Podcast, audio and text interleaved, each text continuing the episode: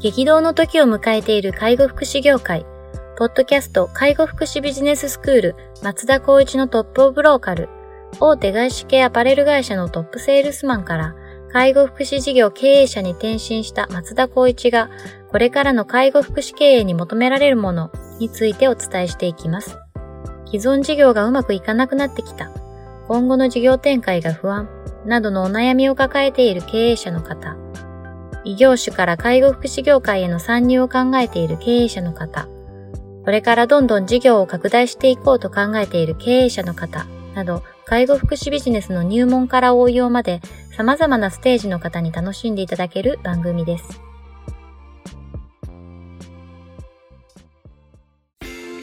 こんにちは。ナビゲーターの松本慎二です。ポッドキャスト介護福祉ビジネススクール松田光一のトップオブローカル。トップオブローカルとは介護福祉事業において地域に密着し、地域に愛されることで地域のナンバーワンになることです。松田さん、本日よろしくお願いします。よろしくお願いします。今日もですね、あの、お便りいただいておりまして、早速聞きたいと思うんですが、あの非常にこう、シンプルな内容になっています。はい。えー空き家を活用した高齢者グループホームが流行っていると聞きました。どう思いますか？と いうようなご質問です。これあの、本当にシンプルな質問であれなんですけど、はい、僕もよくお問い合わせをいただきまして、そうですか。はい。まあ正直弊社もやっぱこのちょっと視野に入れてるジャンル分野ではあるとなるほどなるほど。はい、私たちが構えてるのは愛知県のもやしというところで、はい、えっとサービスを展開してるんですけど、はい、愛知県もしくは名古屋市自体、行政としても、ここを推奨できればやってくれないかっていうような、えっと、案内があって、それで私も参加したことがあります。どのような仕組みで、どういった形で障害者グループホームっていうのが、あ制度として成り立っていて、どういうふうにサービスを展開できるかどうかっていうのが行政からえっと、レクチャーされるっていうような。そ、そんなことってあるんですか？そうなんですよ。そう。まあ逆を言うと、まあ足りない。もしくはやっぱりそういった部分をうまく、まあ、一時の在宅サービスという高齢者デイサービスとかですかね。ああいった類のところなのかなって思っていて、あとやっぱ国として今やっぱ掲げてるのはその、えっ、ー、と、ご質問にもあったように空き家をいかにそれをうまくこう活用していくか。やっぱこう空き家っていうところでその所有者の方もいなくなったりとかだけどそれを壊すためにはお金がかかる。だったらうまく再利用再活用していこうみたいな動きがあってそこで空き家イコール障害者グループをマッチングさせて要するにこう、えーと、行政的には障害者グループホームをやるにあたってのいわゆるこう施設基準っていうのを少しハードルを下げて、で対応していくっていうような形があります。なるほど。ただし、まあその制度じゃない、えっと、設備においては、例えば人数制限もあれば、まあ消防の関係もあったりとかして、スプリンクラー必要だったりとか、そういった部分あるので、まあ、ある程度の最初のイニシャルコストはかかるかもしれないんですけど、先ほども申し上げたように、障害者の方々が住まわれれるような、えっと、グループホームというサービスっていうのは、今はできる限りやってほしいというふうに言われています。なるほどですね。じゃあまあ流行っているっていう言葉でいくと、うんうん、さっきのあの話で言えば行政からのレクチャーがあってこう促すっていうことがあるぐらいちょっと不足しているっていう、うん、そうですね。そういう意味で流行ってるっちゃ流行ってるっていう感じです、ね。ですからまあどうですかね。もう10年ぐらい前の高齢者デイサービスが流行りだした時と同じような感覚でえっと、スタッフのいわゆるその人員基準も意外とハードルが低く、サービス管理責任者という方っていうのは、ちょっとこう、その資格を持っている方ってなかなか全国的には少ないのかもしれないんですけども、うん、それ以外のスタッフに関しては生活支援員という方々は、これは基本的には無資格者でもいいと言われているので、はあ、意外とその人を集めるという観点でいくと、意外とハードルが低いと。で、先ほど言ったようにイニシャルコストが低く、かつ利用者っていう枠で言ったら、今は割とこう、その障害者っていう方々を誘致するっていうことは、意外と安易にできちゃうようなジャンルだということもあって、まあこれ、あの、問い合わせしていただいた方もご承知かもしれないですけども、全国的にフランチャイズ展開している大きな組織も今あって、なるほど。まあそこは、まああの、いわゆるこうサービスのコンテンツを明確にして、じゃあ空き家と一緒になって障害者グループを全国に展開していこうと。なぜならば、まあ、大義名分銘打ってるのは、まあ、障害者グループも少ないって言われてるからやりましょうというところ。で、あと、裏を返すと、やはり介護保険制度のサービスっていうのはなかなか今、頭打ち、もしくは衰退化しているというところもあって、やっぱり福祉のサービスにシフトしている、やっぱりこう企業、もしくは中小零細企業ですよね、が多くいらっしゃるので、私が支援させていただいているところからの問い合わせも多くあります。いわゆる障害者グループホームってどう思いますか、うん、ややることによってはメリット、デメリットなんですか、うん、とかっていう質問は多く問い合わせいただきますね。そうですか。なるほど。まあ、スタッフの人員基準も、まあ、サービス管理責任者っていう方、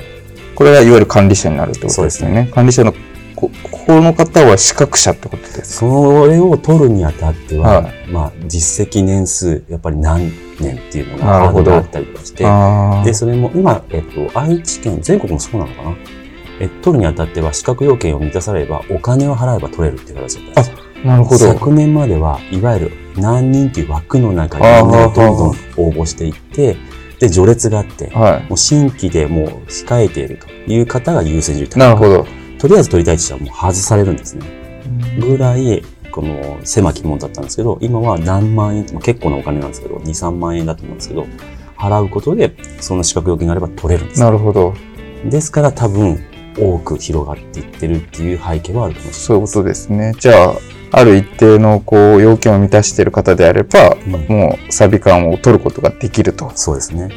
で、その方が管理者となって、あとは生活支援の方は無資格者で OK だから、うん、まあそこの人員が確保できれば、はい、あと、人的な問題は解決できると。そうですね。あとは、まあ、その、終身モデルも含めてですけど、夜勤帯、宿直とかに、ね、まあ、えっと、資格要件がある方を置くと、加配加算が取れたりとか、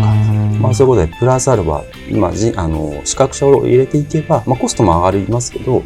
えっと、加配加算も取れるっていうこともあるので、そこの、部分をどうするかっていう収支モデルはあると思います。なるほど。で利用者のさんの観点から言っても、まだまだこう、そもそも障害者グループが不足してるっていう、需要と供給でいくと、あの、需要の方が高いっていう。高いですね。今は正直で高いと思います。なるほど。はい。じゃあ、ここからどんどんこう、障害者グループもができてくると、今度供給量がだんだん追いついてくるから、そこで多分また行政が規制を入れると思いますね。資格者とか、施設の設備をもう少しグレード上げなさいとか、多分も諸問題がこれからどんどん出てくるので、うん、おいっときの高齢者デイサービスのお泊まりデイサービスと同じような観点だと思っていただいた方がいいかもしれないです。なるほどですね。じゃあ今はどっちかっていうと、こう、供給側を増やすために規制緩和をしながら、はい、あの、どんどんどんどんこう、参入を流しているっていうフェーズなので、比較的こう、始めやすいし、軌道には乗りやすいのかもしれないですね、状況的には。なるほど。まあ、こんなマーケットがあるんですね。そうですね。まあ、結構、えっと、大手コンサルティング会社、はい、某住宅 住宅会社と組んで、やはりその、大体1棟何人、10人とかってなると収支って合わないんですけど、はい、3棟を建てるもしくは空き家を使って30人を、ははえっ、ー、と、障害者の方を受け入れることによって収支モデルが合っていくよっていうような、えっ、ー、と、計算、これもうあのネット上でも多分検索すれば皆さん出てると思うので、えっと、探していただければ、あ、こういうふうに収支が成り立つんだなってありますけど、ど。まあ、その収支よりも大体、どうだな、1割か1.5割少ない見込みで、考えてやっていった方が僕はいいんじゃないかなとは思っています。収支モデルですね。はい。あの、先ほど言った大手、まあ、まあ、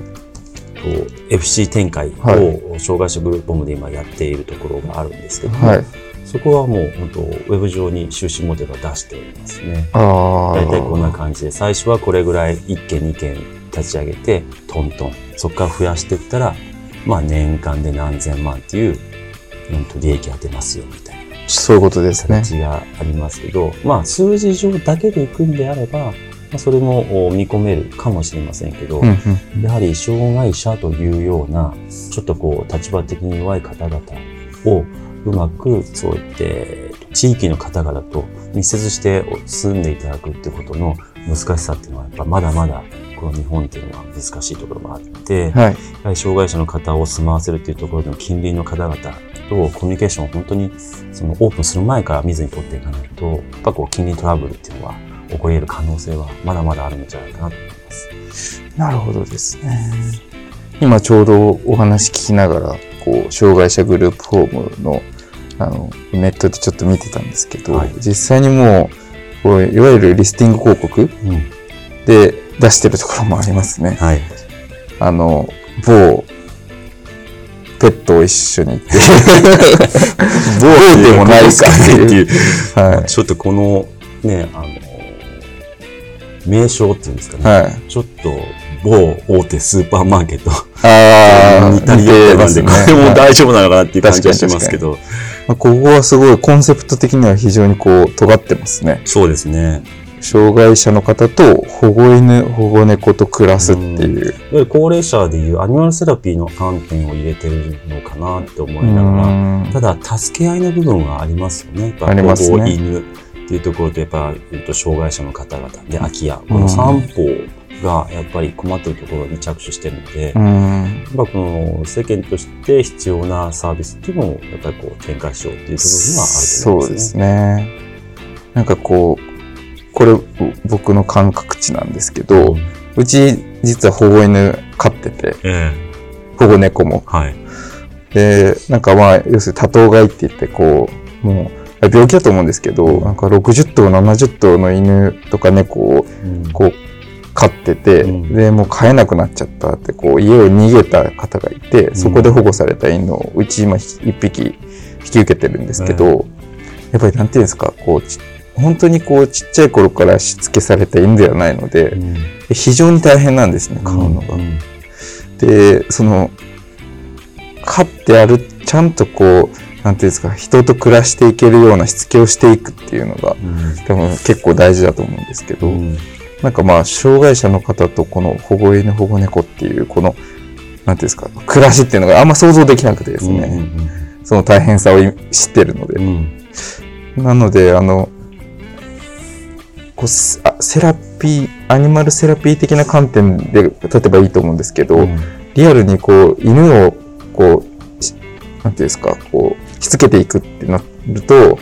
ちょっと大変なんじゃないかなっていう、その観点だけで見ると思っちゃったりしますね。すね。うん、あのー、これもやっぱりこう、個人差はあるかもしれないですけど、ただそれが障害者っていう部分で感じた場合には、はい、もしかしたらうまくいってるからこそ、やってるのかもしれないですよね。なって思うのと、やはりその、私たちもその障害児、障害者のサービスを提供していく中で、障害児に限って言うと、はい、まあその、上の子が下の子を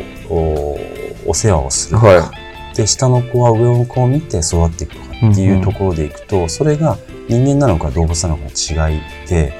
やはりそういった部分だとやっぱり人の部分に気持ちを自分を感情移入した上で何かをしてあげたいっていう気持ちになるのでなるほどもしかしたら社会構造的な部分でいくと自立っていう部分を促せるような環境を提供しているのかもしれないのかなっていうのはちょっと思いました、ね、なるほどですね。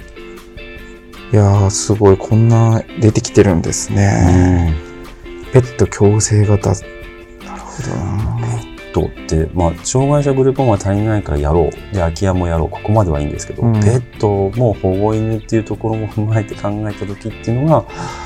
もうこのビジネスモデルをこんだけ展開しようって思った。もしくは賛同してサービスを展開しようとしてる FC の方がいるっていうのも、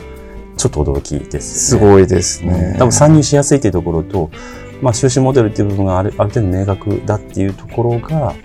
あまあ、やろうと思ってる部分になるのかなって思います、ね、はい、はい、はい。コースもいろいろありますし、ね、コースめっちゃありますね。なんか、コースなんだと。名前もね、なるほど。なんかパーフェクトコースとか、なんかすごいですね。そうですよね。もう PL もしっかりと出して、本当にこれぐらいですよって見せちゃってますからね。そうですよね。これでいくと、一番こう、ミニマムのモデルは2拠点ってなってます最初の入り口はこれでいきましょうですよね。初期投資がだいたい、これどうやって見るのかな ?580 万ぐらいですかね。初期投資が280万プラスコース料金みたいなので、うんうんうんうん。コース料金が300万、初期投資の目安が285万っていう、580万ぐらいの初期でかかって、うん年間の売上予測が約3000万、うん年間の営業利益が約800万っていう、そういうようなモデルなのかな。うんそうですね。すごいですね。投資利益率も74.6%ね。2拠点で。これはすごいっすうね。ん。で、6拠点になったら、年間でいくとコースに分かれてますけども、100はもう十分超えちゃってると。まあ、プラス精神科訪問看護ステーションをつけていますね。精神科、もう、あ松本さんもちょっと専門だと思いますけど、精神科専門の訪問看護ステーションを立ち上げるという部分はどうですか？えっとですね、めちゃくちゃ大変だと思うんですね。ですよね。精神科の訪問看護って、これ僕の本当に断片的な知識で申し訳ないですけど、まあそもそも訪問、訪問看護で精神科やるってことは、うん本当になんていうんですか、こう不安症の方とか、めちゃくちゃ電話してくるらしいんですよ。そういうのにもこう対応しないといけないですし、うんうんやっぱそもそも看護師の確保もしないといけないですしっていうんで、いや結構なんか、運用が大変なんだろうなっていうイメージがあって、なのでそこを一緒にやるっていうのが、あの、障害者の方なんで精神、精神科のケアがいるっていうのは理解できるんですけど、うんそれをこう一緒にやって、ガーッと動かしていくっていうのは非常に大変なんじゃないかなっていうそうですね感。じしますね。まあ、これ、あの、ウェブ上の実績の話をするのもなんか、あれなんですけど、例えば、精神科訪問看護ステーションに応募してきた看護師は21名。とか、本当かいや、言っちゃいけない、そんな。あとは、サービス管理責任者、はい。応募者数、まあ、ある、こう、自社のメディアを通じてだと思うんですけど、月112名。すすごいな。ごいですね。すごいなって思っちゃいますね。あなかなかその、障害者だったら自動発達支援管理責任者、うんで、障害者だったらサービス管理責任者。私が、まあ、採用の入り口の、まあ、ハードルをどうするかにもよりますけど、はいなかなかやっぱり、いい方、うんもしくは経験を持ってる方うんとかっていう部分って、すごく狭きもんだと思っているので、ーはい。どれぐらいのその採用基準の中でやっていくかっていうところもあると思うんですけど、はい。まあこの、このからくりというか、あどういうふうにやってるかっていうのはとても興味がありますよね。そうですね。なるほどな。これは、ちょっと今後注目していかないといけない領域ですね。もう全国的にというか、こう、今、その、この介護福祉事業においての、まあ、一番ホットなジャンルじゃないかなと思ないるほど、ますねなる。ほど。じゃあまあこうやって FC 展開でガッと大きく出てきてる、きてるところもありますし、うんちょっとこれは引き続きちょっと領域として注視していきたいなっていうところそうでねですすね。。はい。僕も注目していきたいと思います。わかりました。はい。本日は以上とさせていただきます。ありがとうございました。ポッドキャスト介護福祉ビジネススクール松田光一のトップオブローカル番組では介護福祉サービスに関するご質問を当番組の専用ウェブサイトより募集しております。番組 URL よりサイトへアクセスし質問のバナーから所定のフォームへ入力の上送信をお願いします。URL は http コロンスラッシュスラッシュ tol.sense かっこセンスハイフン world かっこワールド .com かっこコムになります。皆様のご質問をお待ちしております。